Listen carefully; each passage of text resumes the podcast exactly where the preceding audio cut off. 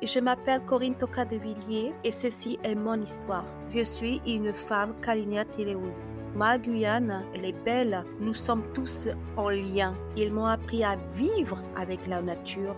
L'âme du mort est enfin heureux. Il peut être en paix. Je me dis que l'impossible n'existe pas. Il faut aller jusqu'au bout.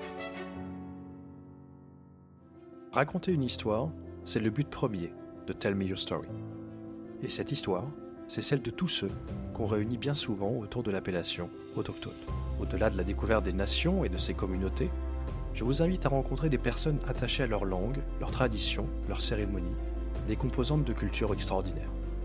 Une mise en lumière incroyable de la diversité culturelle humaine. Vous êtes sur Tell Me Your Story, un endroit pour partager, écouter et comprendre. Bienvenue à la découverte d'une nouvelle histoire. Bonjour Corinne, je suis extrêmement content de t'avoir ici avec nous pour Tell Me Your Story et pouvoir présenter à la fois ton histoire, à la fois ton parcours à tous nos auditeurs. Tu t'appelles Corinne de Villiers, née Toka, et tu fais partie de la communauté Kalina, qui est une communauté autochtone de Guyane française, mais pas que, qui se retrouve aussi euh, dans d'autres pays d'Amérique du Sud. Je m'étais trompé la dernière fois, puisque on s'est un petit peu euh, appelé juste avant, mais par rapport en fait à ton endroit de, naissance, tu es donc né dans le village Galibi, et qui se trouve au Suriname. Jusqu'à tes 8 ans, tu grandis dans ce village-là. Tu as vraiment été éduqué dans la pure tradition, dans la culture du peuple Kalina. C'est tout à fait ça. Je suis baignée dans la culture Kaliniateleuyu depuis ma naissance, de par mon grand-père qui avait été initié au chamanisme et de par ma grand-mère, une vraie euh, porteuse et le pilier d'une culture euh, qui est en voie de disparition, malheureusement. Mais j'ai eu cette chance inouïe de grandir avec cette culture-là et cette tradition qui fait que j'ai trouvé mes, racines, j'ai trouvé mon identité, ça a été mon fil conducteur tout au long de ma vie jusqu'à aujourd'hui. Ah, c'est ce que j'ai compris en lisant ta biographie. J'ai été euh, assez impressionné, je dois dire, parce que euh, j'ai vraiment vu euh, une personne qui était à 100% dans la, la, volonté de transmettre cette culture, dans la volonté de la montrer et de faire en sorte qu'elle qu'elle puisse continuer avec les futures générations. Alors, pour finir un petit peu sur ta biographie, tu restes à peu près 8 ans dans ce village avant de partir à Saint-Laurent-du-Maroni et de, de t'installer euh, là-bas. Et donc Saint-Laurent-du-Maroni étant une, ville en Guyane française. Et ensuite, à 22 ans, tu pars en France métropolitaine où tu euh, t'installes et où tu vis, euh, tu vis désormais. Par rapport à ton parcours de vie, justement, comme je disais, que tu étais très dans la transmission de ta culture, très à vouloir en fait la montrer et à montrer toutes les spécificités qu'il peut y avoir autour d'elle. Tu as monté ton entreprise de mode, Kalina. Tu crées des bijoux, des accessoires de mode, des parures qui sont inspirés de la culture Kalina et qui sont magnifiques. J'ai pu aller sur ton site, je mettrai le lien d'ailleurs en description. c'est gentil. Euh, c'est l'un des premiers points. Et ensuite, le second point, qui est très important, on en reparlera euh, par la suite dans ce podcast, mais c'est ton implication dans le milieu associatif et bénévole, notamment par la création de ton association qui s'appelle Moliko Alet Po et qui joue un rôle extrêmement important dans la reconnaissance, l'histoire douloureuse finalement qui entoure l'histoire des eaux humains, des personnes qui ont été enlevées de notamment les, les, colonies françaises, amenées en hexagone et qui ont été exhibées dans ce qu'on a appelé à l'époque les eaux humains. Et donc c'était à peu près dans la, dans la seconde moitié du 19e siècle. Et c'est un sujet qui te touche évidemment personnellement, puisque je crois que c'est ton arrière-grand-mère qui a fait partie de ces, de ces personnes qui ont été amenées de force en France pour y être exhibées. On en parlera évidemment un peu plus, un peu plus tard. Et tout ça pour dire que ton association, c'est vraiment une volonté de pouvoir permettre une reconnaissance de toute cette histoire très douloureuse et aussi de pouvoir donner une sorte de euh, témoignage de ce qui s'est passé pour ces personnes-là. J'ai été extrêmement euh, impressionné et ta devise à la fin, ne rien lâcher, colle parfaitement justement à, euh, à la personne que tu es. Et, et à mon avis, c'est quelque chose que tu vas nous, nous expliquer plus, plus longuement au fur et à mesure de ce podcast et nous démontrer. Tout ça pour dire que je suis ravi de t'avoir avec nous aujourd'hui, euh, Corinne. Ma première question qui va être assez euh, générale, mais euh, qu'est-ce que c'est la Guyane pour toi? Pour ceux qui ne connaissent pas la Guyane, il faut déjà aussi commencer par la positionner dans le monde. Donc c'est dans l'Amérique du Sud. C'est un département d'outre-mer qui a une superficie de 84 000 km, qui a 300 km de côte, qui a 520 km de frontière avec le Suriname et 700 km avec le Brésil. Il y a à peu près aujourd'hui, on va dire, 301 099 000 habitants. Et, la Guyane est riche en ressources naturelles. Il y a de l'or, il y a du pétrole, il y a la forêt amazonienne qui recouvre à 96% de la Guyane, et il y a aussi le secteur spatial donc ça, c'est la Guyane euh, décrite par euh, pour quelqu'un qui n'a jamais entendu parler de, ce coin du monde. Ensuite, la Guyane, elle est riche. Elle est riche en populations différentes. Elle est riche en, en amitié, on peut dire ça, parce que si je peux décrire la Guyane, ma Guyane, beaucoup de populations y vivent, mais nous cohabitons tous ensemble. Elle est grande et en même temps, nous nous connaissons tous. On va être à l'autre bout d'un village ou d'une commune. Il se passe un événement, tout le monde le sait, mais dans les 24 heures, nous sommes tous en lien. La Guyane, c'est aussi euh, cette euh, fascination.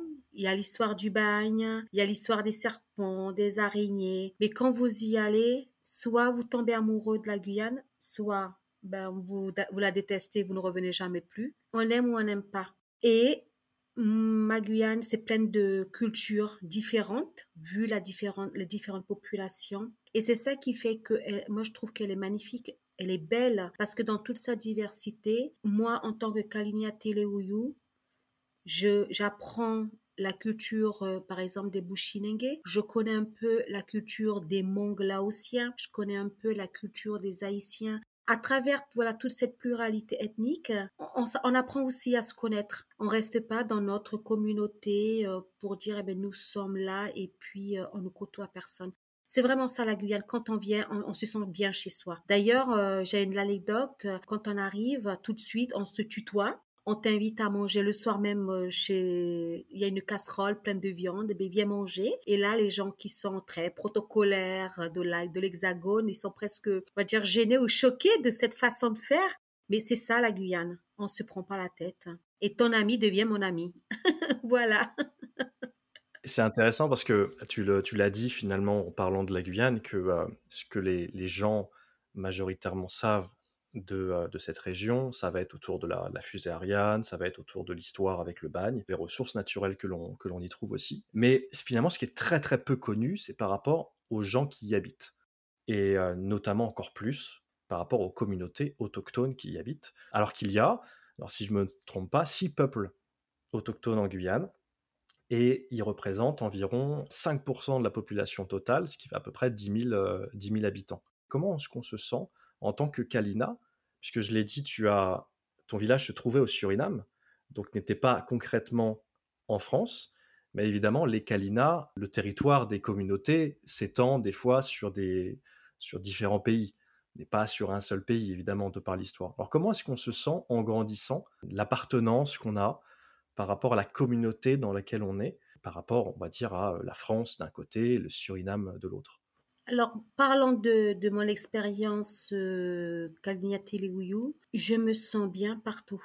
Je n'ai jamais eu cette euh, question d'ailleurs à me poser, et ça, ça, me fait bizarre, mais partout que je suis, je me sens bien, que ce soit à Galibi ou à Paramaribo ou sur la rive française à Saint-Laurent et dans toutes les communes de la Guyane française, je me sens chez moi, puisque je pars du principe, à partir du moment où j'ai mes origines autochtones, de par mon grand-père, ma grand-mère, ma mère, eh bien, je suis partout la bienvenue. Je ne me suis jamais posé cette question de est-ce que je vais être mal reçu en Guyane? Est-ce que je vais être mal reçu dans une commune? Non. Pour moi, je suis vraiment sereine dans les deux parties de, de l'État, que ce soit le côté Galibi, Suriname ou la partie française. Parce que c'est ça aussi, je crois, notre richesse en tant que peuple autochtone. Nous savons que nous sommes là, que nous sommes les premiers habitants, nous sommes six peuples amérindiens. Il y a les Kaliniateleuyu dont j'en fais partie. Nous avons les Teko, nous avons les Wayana, nous avons les Paikwene, les Lokono et les Wayampi. Toutes ces personnes-là, je pense que ce sont aussi chez eux partout en Guyane. Puisque si vraiment notre conception de la chose est nous sommes là depuis toujours, on ne peut pas avoir une autre vision que de se sentir bien partout où on est en Amérique du Sud. Finalement, tu disais, il y a, donc, il y a six communautés autochtones en Guyane. Est-ce que la langue est similaire? Est-ce que la langue est pareille? Non, le Teleuyu, le Kalinia Teleuyu a sa propre langue. Le Teko, ils sont, nous avons tous notre propre langue. Et c'est vrai que ça, c'est une difficulté de communication. Donc, nous, nous, communiquons avec la langue française, parfois avec la langue créole, ou alors avec la langue des Bushinengue, le Takitaki. Mais nous avons nos propres langues euh, sur les six peuples amérindiens qui existent en Guyane. Euh, et, de plus, il n'y a pas d'écriture sur nos langues. Donc, on ne peut même pas se, se baser sur une partie littéraire en disant, ben, tiens, on va apprendre, tout est à l'oral. Vraiment, tout est à l'oral. Donc, c'est une difficulté un peu plus. Il faut côtoyer, il faut côtoyer un teco, il faut côtoyer un locono pour pouvoir vraiment euh, apprendre et s'initier à la langue. Est-ce que tu pourrais, en quelques phrases, nous dire des choses euh, dans la, dans la langue kalina?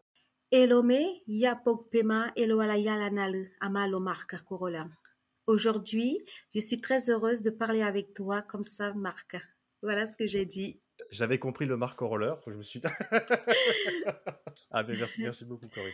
Et donc, euh, tu disais que les langues étaient euh, extrêmement différentes entre les, les, six communautés autochtones de Guyane, mais par rapport à la culture en elle-même, est-ce que les aspects culturels vont aussi être très différents? On reparlera plus tard dans ce podcast de certaines cérémonies, comme la cérémonie du deuil, par exemple, chez les, chez les Kalina. Est-ce qu'il y a des cérémonies et traditions qui sont extrêmement différentes ou est-ce qu'il y a des grandes similitudes? Il y a des grandes similitudes. Vraiment, euh, par exemple, nous avons tous, euh, les six peuples amérindiens, un lien très fort avec les morts avec certains événements, par exemple la jeune fille qui devient femme, le mariage, la naissance. Nous avons énormément de similitudes dans ce sens-là, mais les tenues, le matériel, la danse, les chants euh, sont différents par rapport au peuple. Par exemple, euh, un exemple qu'on voit souvent, nous les Kalinia Teleuyu, quand on fait le, une levée de deuil après la mort, hein, pour se libérer de, de l'âme du mort,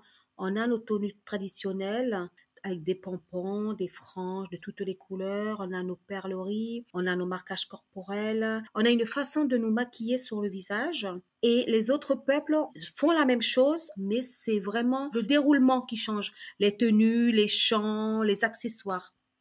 Mais nous avons énormément de points communs par rapport à la base même de, de l'histoire, de la culture. Alors évidemment, la, Guyane, c'est quand même assez grand, mais c'est vrai qu'est-ce que les, six communautés sont très proches les unes des autres, ou est-ce que des fois il y en a une qui va être beaucoup plus excentrée, ou euh, comment se retrouve la disposition finalement des communautés? Les Lokono et puis les Kalinia, Teleuyu et les Paekwene sont assez proches parce qu'ils sont sur la partie euh, intérieur de la Guyane. Et malheureusement, nous avons les Wayana comme les Wayampi qui sont sur le Maroni et ils sont complètement à l'extérieur du continent, si on peut dire ça. Et il faut partir en pirogue ou en avion. Ils sont totalement euh, isolés par rapport à Cayenne, par rapport voilà, à la ville où nous, nous vivons. Et c'est une difficulté aussi pour eux mais pour nous aussi, puisque du coup, nous n'avons pas l'occasion euh, de pouvoir échanger avec eux, de pouvoir aller les voir, parce que c'est toute une difficulté, c'est tout un programme. Je trouve dommage justement parce que et ça nous rapproche pas un peu plus d'eux quoi pour mieux nous connaître hein, et éventuellement peut-être même amener à ce que nous puissions faire des événements ensemble parce que cette partie géolocalisation nous bloque énormément. En tout cas, ma vision des choses, c'est vraiment une entente de tous les peuples amérindiens. Et ça, c'est à travailler, c'est à vraiment, euh, à vraiment euh, faire changer euh, certaines mentalités, puisque de toute façon, nous sommes une mixité aujourd'hui. Puis il y a du métissage aussi énormément. Comme moi, hein, moi je suis une métisse. Mais euh, ce métissage fait qu'aujourd'hui, il y, a, des échanges, des mélanges. Euh, un Lokono va se retrouver aujourd'hui dans un village euh, Kalinia Teleuyu. Parce que, parce que voilà, il est tombé amoureux euh, d'une femme Kalinia. Il faut travailler là-dessus pour que tous les peuples se, se retrouvent un jour autour d'un grand feu et à boire du kachili, quoi. Le kachili, c'est notre boisson traditionnelle. D'accord. Et est-ce que, euh, alors tu, tu, tu l'as dit, en fait, euh, tu as dit un point assez intéressant, c'est euh, la notion de amérindien. Alors je sais que cette notion, elle est très particulière, elle est aussi contestée chez certaines, certaines personnes, parfois totalement approuvé pour, pour d'autres. comment, je dirais, toi, tu te, tu te dirais, comment dire, tu te définirais en tant que, en tant que Kalina par rapport à, est-ce que ça va être une communauté? Est-ce que tu dirais que c'est une nation? Est-ce que tu dirais que c'est un peuple amérindien? Quand je me présente dans, auprès des personnes et puis un peu partout quand je vais, je me présente en tant que Kalinia Teleuyu. Ce terme amérindien, ça se discute, hein. mais quand on repense à ce terme, à cette définition, il y a quand même euh, un sujet colonial derrière. Hein. Et je pense qu'on a aujourd'hui notre propre identité. Donc, pourquoi continuer à, s'identifier en tant qu'Amérindien, Indien des Amériques, sachant que ben on sait qu'on est un Téléouyou, sachant qu'on sait qu'on est un Teco, un Wayana. Puis c'est une fierté aussi de dire ben je suis une Kalinia Téléouyou. On ne peut pas nous nous l'enlever, c'est notre origine, c'est notre histoire et euh, pour moi, je tiens énormément à ce terme-là. Je suis une femme Kalinia Teleuyu. Et ça s'arrête là. Comme tu le dis, c'est vrai que sous cette appellation amérindien, ça va englober, alors déjà c'est une approche coloniale comme tu le disais, mais ça va englober aussi euh, des centaines de peuples différents. Et là tu le disais, un Kalina est différent finalement Wayapi mm-hmm. euh, et d'autres euh, et des autres communautés. La culture va être un petit peu différente, les langues sont extrêmement différentes. Et comme les c'est très peu connu en France. Aucune de ces communautés autochtones, je pense, si je demandais est-ce que tu connais les Kalina, etc., personne ne pourrait quasiment me, me le dire. C'est vrai qu'en le disant, au moins ça laisse une trace. bien sûr. Et ça dit ah oui, voilà le nom du peuple et ça permet à ce, à ce peuple de continuer à vivre un peu dans les, dans les mémoires d'une certaine manière. Tout à fait. Il faut imposer aujourd'hui et marquer l'histoire. C'est à force de répéter euh, son identité qu'un jour ça se propage un peu partout. Si jamais on donne notre propre identité, ben on restera toujours sur cette appellation euh, amérindien. On a cette richesse, on a notre identité. Donc euh, oui, si chaque chaque téléouyou se présentait comme une téléouyou, comme un téléouyou, eh bien, à force, eh bien, les Européens sauront que les téléouyous existent. Ma conception des choses, c'est ça. C'est arrêter de nous appeler euh, Amérindiens. Nous avons notre identité. Nous savons qui nous sommes et c'est dans toute notre légitimité. Et puis on est fiers aussi de dire que nous sommes ces personnes-là. Après, on est fiers de raconter aussi nos origines, puis notre culture. Donc, on est fiers de raconter nos racines, tout simplement à partir de ce terme-là parce que ça pose question après. Hein, quand moi je vois, quand je me présente, ah oui, mais qu'est-ce que c'est? On n'a jamais entendu parler. Eh bien, je vais vous expliquer qu'est-ce que c'est qu'une femme Kalinia Teleuyu. Ah, j'espère que avec ce podcast et les personnes qui entendront au moins garderont en fait ce, euh, justement le nom en mémoire.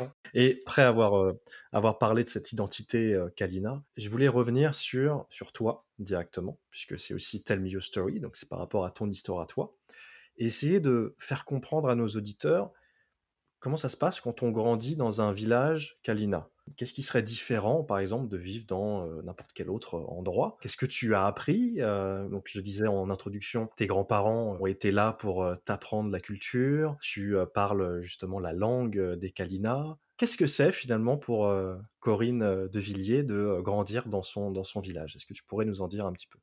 Eh bien, c'est la plus belle chose que le Créateur m'ait donnée, que ma mère ait accouché dans ce village et que j'ai été élevée par mes grands-parents, puisque à travers leur éducation, ils m'ont appris à respecter la nature, ils m'ont appris à vivre avec la nature, cohabiter avec la nature. Et quand je dis la nature, c'est tous les éléments. La forêt, le ciel, l'eau, les animaux, les plantes, tout, tout, tout. Dans notre culture, il est très important de respecter cette partie de, notre, de, tout ce qui nous entoure. Quand nous coupons un arbre, on lui parle. Mon oncle qui fabrique des pirogues, il choisit son arbre, il lui parle. Quand on va à la pêche, on remercie, on remercie le fleuve de nous nourrir. Quand on va à la, en forêt ou même construire un abatis, les abatis, ce sont des grands, grands jardins où nous plantons tout eh bien, on est fier de couper ces arbres, on est fier de planter et on parle à Dame Nature pour que notre plantation puisse bien pousser, pour que ça puisse être abondant. je remercie, oui, je remercie d'avoir vécu, d'avoir grandi avec les bases de ma culture téléouyou, qui me permet aujourd'hui, ça va faire 24 ans que je vis dans l'Hexagone avec quelques voyages en Guyane, c'est mon équilibre parce que j'ai de la partie traditionnelle et j'ai la partie ma vie à l'européenne. Et je jongle sur ces deux, deux éducations complètement opposées, mais ça me permet d'avancer, de voir les choses autrement, d'apaiser aussi les choses. Certains verraient euh, une colère ou une, impulsivité, et eh bien moi je la transforme en quelque chose de calme, de pacifisme, parce que c'est la partie de l'éducation Kalinia Teluguyo qui revient.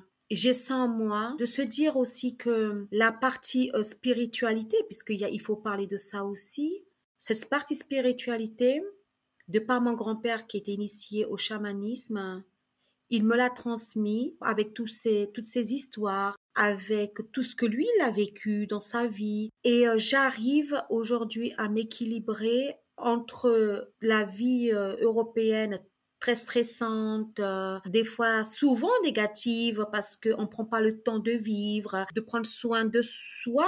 Moi, mon équilibre, c'est de l'autre côté. Je me réfugie dans la partie Kalinia Teleuyu, ma tradition, ma culture, pour me dire stop. Il faut là que tu te retrouves, que tu te retrouves dans ta bulle.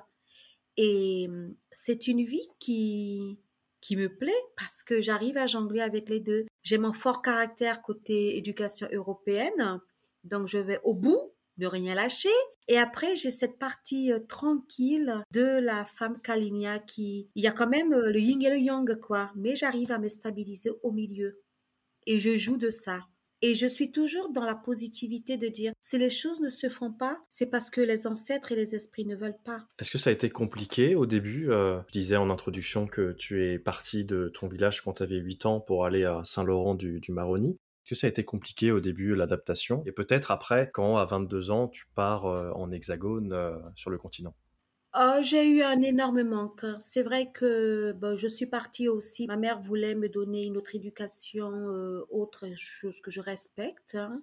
Donc j'ai fait mon école à Saint-Laurent-du-Maroni. Ma première langue, c'était le Kalinia Telugu et le néerlandais, puisque à Galibi, c'était le néerlandais, puisque c'est le Suriname. Et ce qui me manquait, c'était mes racines mon grand-père, ma grand-mère, toute cette vie euh, simple, dans le calme, dans mais ma petite vie, ma petite vie de ma petite vie de Kalinia qui me manquait énormément puisque euh, aller chercher de l'eau au puits me manquait, euh, aller me baigner dans le Maroni. Alors ça c'était notre temps fort quoi. Dès qu'on sortait de l'école, on jetait nos affaires et puis avec tous les cousins cousines, on passait nos journées dans l'eau et le jour où je suis partie à Saint-Laurent, c'est quelque chose qui m'a énormément manqué. Vraiment. Mais après, j'ai eu cette adaptation facile parce que bah, j'ai été bien entourée. J'avais ma, mes parents, mes frères et sœurs. J'ai su m'adapter. Et c'est une, une adaptation de survie, je n'en sais rien. Mais en tout cas, j'ai su trouver ma, ma place après en Guyane française. Et puis après, quand, j'ai quand je suis venue dans l'Hexagone, je me suis un petit peu, euh, pas perdue, mais j'étais pas très bien pendant une année parce qu'il fallait trouver ses points de repère. En plus, c'était en plein hiver, donc je comprenais pas ce froid glacial qui me, qui me prenait même les os. Mais j'ai su m'adapter. Et, euh, et oui, aujourd'hui, je peux dire que toutes ces différentes parties de ma vie ont fait de moi quelqu'un de, de forte. Oui, je peux dire que je suis quelqu'un de forte parce que j'essaie toujours de me relever je ne m'apitoie pas sur mon sort et euh, quand quelque chose ne va pas, je dis ben, demain ça ira mieux et euh, j'ai cette force en moi aujourd'hui. Je pense que c'est un mélange de tout ce que j'ai vécu et de toute ma culture, plus, plus tout ce que j'ai eu comme les aléas de ma vie qui ont fait que ben, aujourd'hui je j'ai confiance en moi et puis euh, je me dis que l'impossible n'existe pas. Il faut aller jusqu'au bout. Est-ce que quand tu, quand tu retournes dans, dans ton village, euh, est-ce que ça a beaucoup changé ou est-ce que c'est resté un petit peu similaire à euh, quand tu as vécu euh, là-bas, tu dirais? Alors les choses ont beaucoup changé parce que déjà je ne vais plus au village Galibi pendant mes voyages, mes vacances. Je vais pour voir la, la famille, mais je vis aujourd'hui quand je vais en Guyane, je vais au village Ayawande, un petit village où on prend la pirogue. Et je ne te cache pas Marc que c'est un pur bonheur. C'est vraiment mon lieu de recueillement, mon lieu où je me ressource. On n'entend que les animaux le matin, on voit des colibris le matin, on voit des toucans au-dessus de votre carbet, il n'y a pas de bruit. Quand on a faim, ben on va à la pêche, alors j'adore pêcher. Quand on veut manger de la viande, eh bien il y a l'oncle qui part à la chasse. c'est vraiment un havre de paix, ce petit village, et je suis heureuse de me dire que nous avons cet héritage de nos aïeux. Nous avons ce petit coin de paradis que nos aïeux nous ont, je dirais pas légué, mais grâce à eux, grâce à, grâce à ce qu'ils ont été euh, dans ce petit coin-là, qu'ils l'ont nettoyé, qu'ils ont construit des maisons, qu'aujourd'hui ils y vivent parce que ma grand-mère y vit encore, ma tante aussi avec maintenant un chef coutumier. Donc pour moi, c'est une fierté d'avoir ce petit village comme coin pour me ressourcer je suis vraiment, oui, j'ai cette chance. j'ai cette chance. Tu parlais de, euh, de, l'héritage, tu parlais de euh, comment les choses se passaient dans ton, dans ton village, que ton grand-père était chaman. Il avait été initié au chamanisme, oui. Et je voudrais un petit peu revenir sur euh, ces éléments-là qui font partie de la culture Kalina et qui, d'une certaine manière, sont totalement inconnus, on va dire, de la, de la plupart des, des gens. Est-ce que tu pourrais nous expliquer, donc si on, si on commence par la spiritualité, est-ce que tu pourrais nous expliquer un petit peu en quelques, en quelques mots comment est-ce que ça se, ça se passe chez les, chez les Kalina? Quand on parle de chaman, finalement, c'est vrai que ça penser à énormément de, choses différentes. En quelques mots, qu'est-ce que c'est en fait finalement un chaman chez les Kalina? Et est-ce que tu aurais quelques anecdotes, par exemple, de ce que ton grand-père euh, pouvait faire? Alors, un chaman en Kalina se dit Puyai. Qu'est-ce que c'est qu'un Puyai C'est un homme sacré, respecté, de tout un village et de toute une communauté et de tout un peuple. C'est un homme qui un jour décide de suivre la voie soit de son père, soit il est désigné ou, ou, il est destiné à ça, mais il a des épreuves très très difficiles. Ils doivent boire le jus d'un arbre sacré et ils font leur cérémonie se passe en forêt.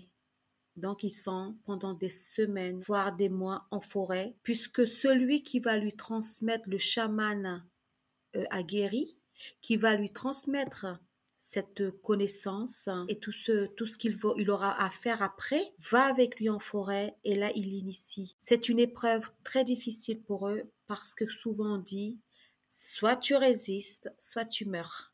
Une fois que ce chaman il a passé ses épreuves en forêt, il ressort. Il ressort très fatigué, épuisé, puisque bien entendu au niveau nourriture, ce n'est pas ça. Et on lui prépare une cérémonie. Il y a tous les chamans autour et on, lui on le fait officiellement rentrer dans la famille des chamans, des priailles. Et après, son devoir, comme tous les autres priailles, c'est de veiller sur la population, sur les Kalinia, par exemple, moi je parle des Kalinia Teleouyu, quand on est malade, en dehors de la médecine, on va, on va les voir parce qu'ils ont un lien fort avec les esprits. Et dans notre, dans notre culture, notre tradition, on a un lien fort avec les esprits, les esprits mauvais comme les esprits, les bons esprits. Et on est conscient que il y a des mauvais esprits qui peuvent venir sur nous et nous rendre malades jusqu'à peut-être nous, nous tuer. Et à partir de là, on va voir le Puyai. Et le Puyai fait sa cérémonie chamanique pour te guérir. Moi, je suis une fille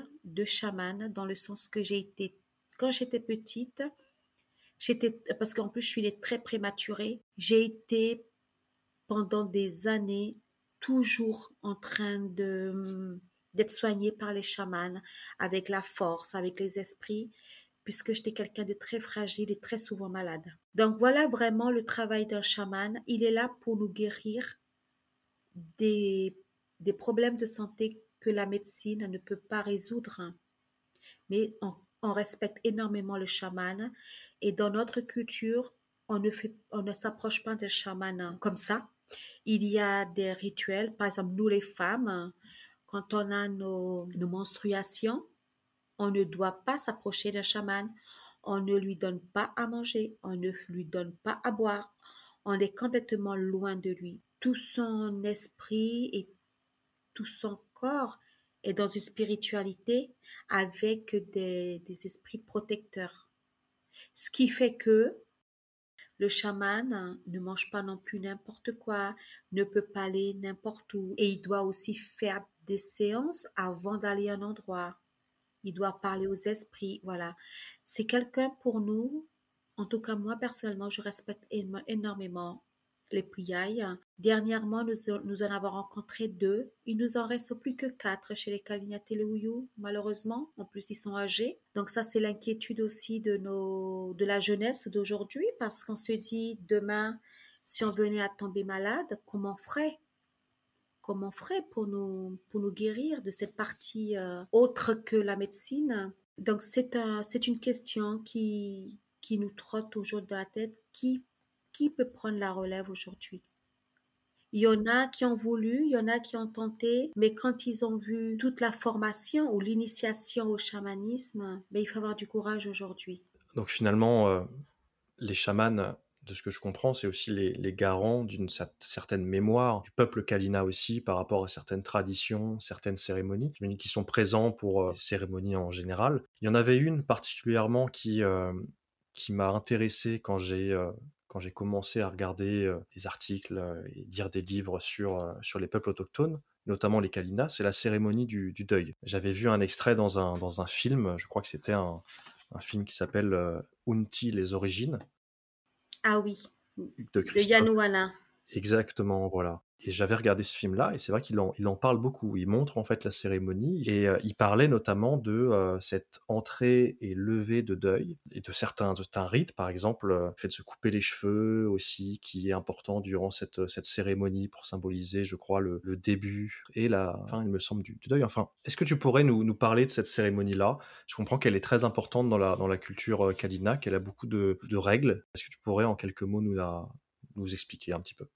Donc cette, euh, cette cérémonie de levée de deuil, chez nous, on l'appelle le Epekodono. C'est une des plus grandes et plus importantes cérémonies que nous avons et qui se déroule en général euh, tout l'été. Donc cette année, moi j'ai beaucoup dansé justement au son de ces, du samboula parce qu'il y en avait énormément. Qu'est-ce que c'est? C'est euh, toute une famille qui se retrouve face à un mort, donc il y a un an, il y a deux ans. À l'époque, c'était une année la personne meurt et l'année d'après, il fallait euh, faire le, le, lever de deuil. Maintenant, c'est un peu plus large parce que financièrement aussi, c'est coûteux parce qu'il y a toute une organisation. Donc, il y en a qui le font deux, trois, quatre ans après. Si c'est monsieur qui meurt, hein, donc le papa, eh bien, la veuve et tous ses enfants vont discuter pour cette préparation puisque tant que la veuve n'a pas fait cette cérémonie officielle, elle n'a pas le droit de refaire sa vie. Donc, elle organise cette, cette épicodono avec ses enfants. S'il y a d'autres personnes qui veulent y participer, par exemple la sœur du défunt, bref, ça reste familial. Il faut qu'il y ait un lien de famille en permanence. Lors de, de cette cérémonie, il y a le kashiri, il y a la, fabrication de la boisson traditionnelle, il y a la présence euh, du marquage corporel qui symbolise aussi énormément. On met sur le dos, le torse, les bras. Il y a les parures kasulu, donc il faut être bien vêtu. Et on a nos robes angusa, saya. Ça, c'est vraiment nos robes traditionnelles avec tous les pompons, toutes les couleurs. Et après, nous avons nos maquillages sur le visage avec euh, une racine. C'est une, euh, une, fabrication mélangée avec de la racine qu'on appelle alakusueli. Et puis, euh, pour couronner le tout, lors de cette cérémonie, on a nos bancs traditionnels en forme de jaguar, en forme de d'aigle, en forme de caïman, tout ce qui est marquage kalinien dessus. C'est vraiment long la cérémonie hein, parce que ça commence le vendredi soir par les marquages corporels où les gens sont juste en tenue avec un tissu noir. Et après toute la nuit, ils dansent au son du kalawashi, au son du tambour. Et à 6 heures du matin, avant le premier rayon de soleil, on brûle les affaires du défunt et après on va se purifier dans l'eau. Et une fois qu'on a purifié de l'eau, on se lave, on s'essuie, on boit d'abord du kashiri, on vient s'asseoir sur le banc et là, on devient belle, on devient beau, parce qu'il y a les personnes qui nous coupent le devant des cheveux. Ça veut dire, maintenant, tu as tes cheveux coupés, tu peux revivre une nouvelle vie. Et on te maquille avec le, le On te met les plumes d'oiseau qu'on appelle le malichu sur les, cheveux. On te parure de tes plus belles cassoulous, de ta robe. Pendant toute cette préparation, il y a le tambour. Et une fois que tout le monde est prêt, Il y a une, chanson bien spécifique pour cette levée, tous ensemble, et tout le monde danse. Et là, la cérémonie peut commencer sur trois jours. Et là, ça devient très festif. Il y a énormément de monde. Une fois que cette cérémonie est passée, eh bien, la veuve peut refaire sa vie. Et on dit aussi que l'âme du mort est enfin heureux.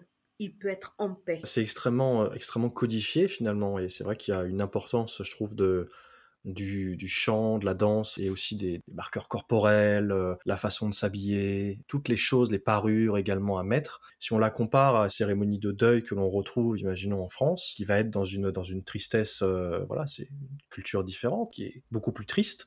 Là, on a l'impression finalement d'une sorte de, comme une, un renouveau finalement aussi derrière, et de euh, continuité aussi de la vie qui, c'est tout à fait ça, puisque nous, on part toujours du principe que le mort, il n'est plus, certes, mais son esprit est ailleurs, il doit être heureux là où son esprit est parti. La partie physique corporelle reste sur Terre, mais c'est son âme qui part vivre autre chose. Quand euh, quelqu'un meurt aujourd'hui, le soir même, on lui fait une veillée tout le monde se réunit, tous les villages, toutes les personnes qui l'ont connu viennent, il n'y a pas d'invitation. Et ce soir-là, on raconte pendant toute la nuit les anecdotes qu'on a vécues avec la personne. On rigole, il y a de la boisson, il y en a même qui jouent au domino, c'est très festif.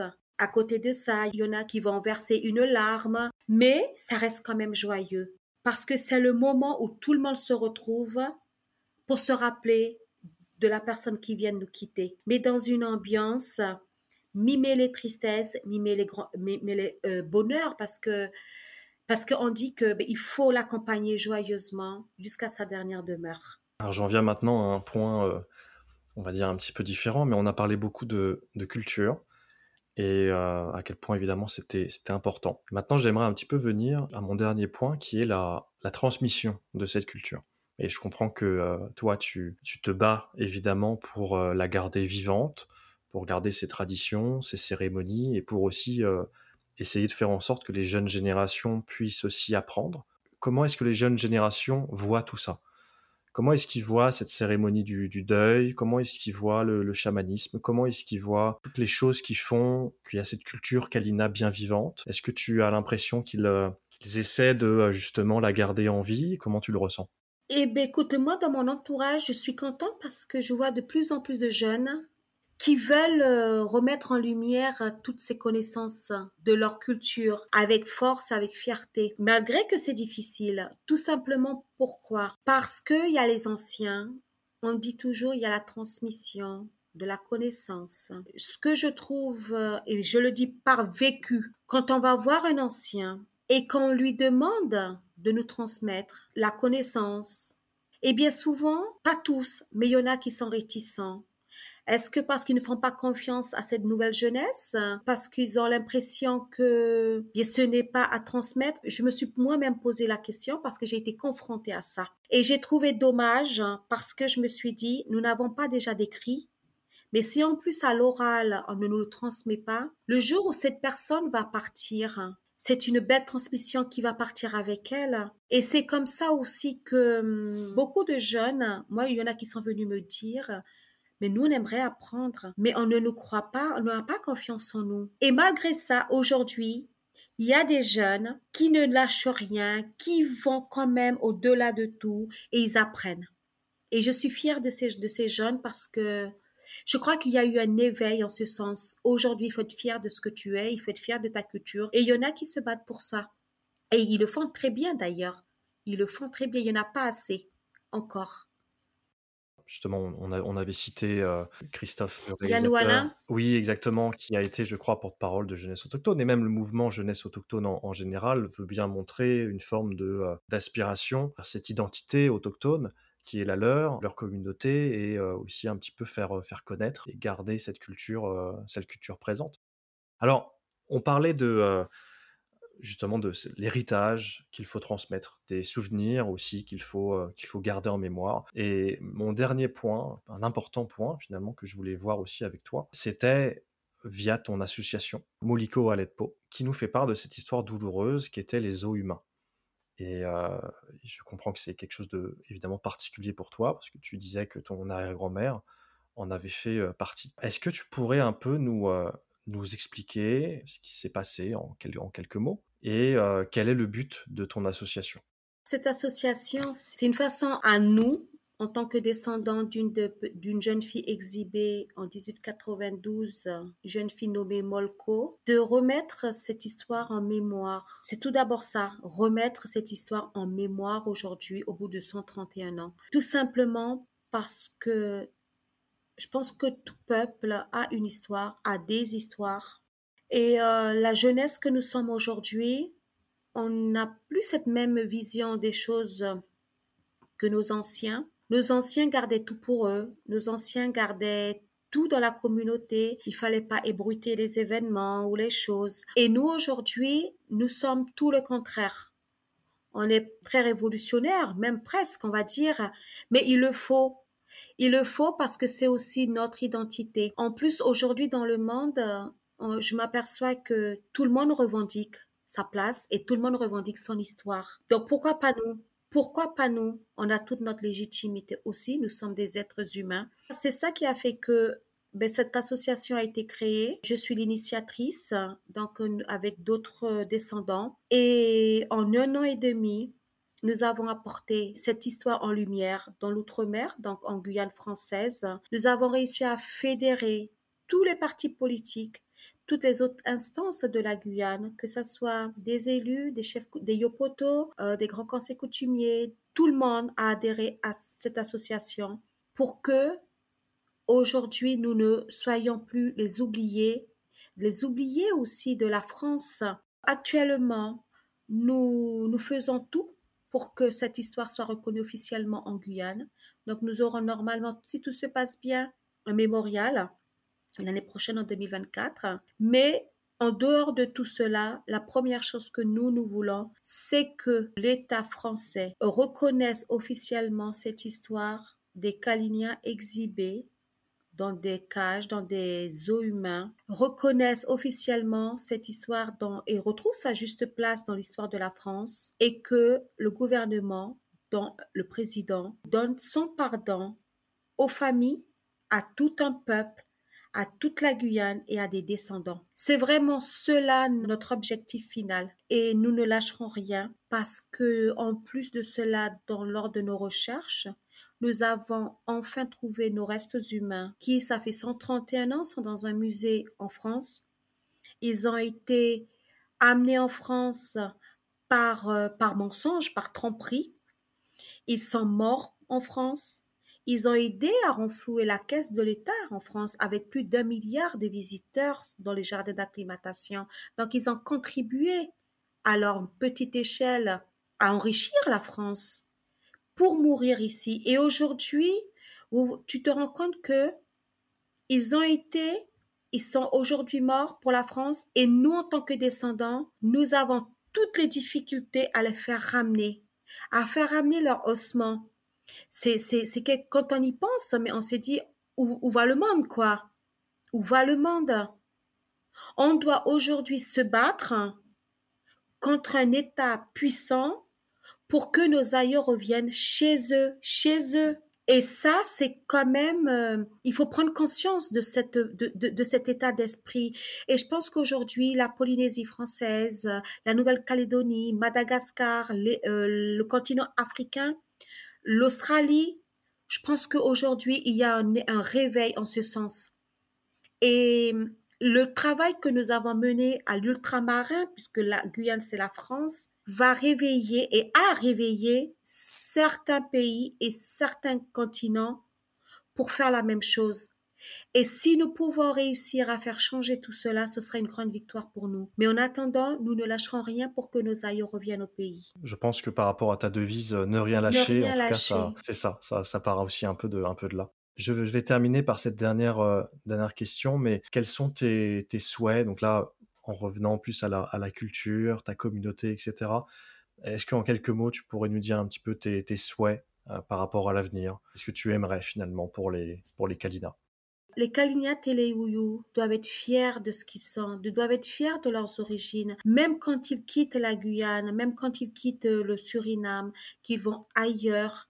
vivre leur vie, c'est tout à fait normal. On doit rester fier de nos origines, fier de nos racines. Et quand on se présente, on doit plus se dire amérindien, mais téléouyou. C'est à travers ça que nous devons exister. Et puis cette fierté, moi, je connais des, des, amis qui voudraient être autochtones. me disent, mais moi, j'aurais aimé être un Kalinia Téléouyou comme toi, mais bon, je suis un breton. Donc, c'est rigolo, ça.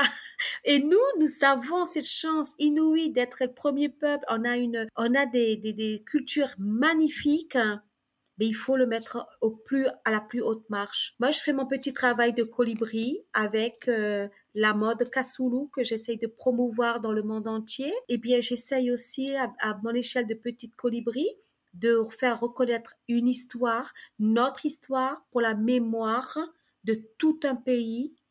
Bien, si chacun faisait son petit travail de colibri, bien, ce serait formidable. Et c'est vraiment ça que je souhaite, que chacun prenne son petit bâton de, de, pèlerin ou sa petite goutte d'eau dans le bec du colibri et fasse son travail.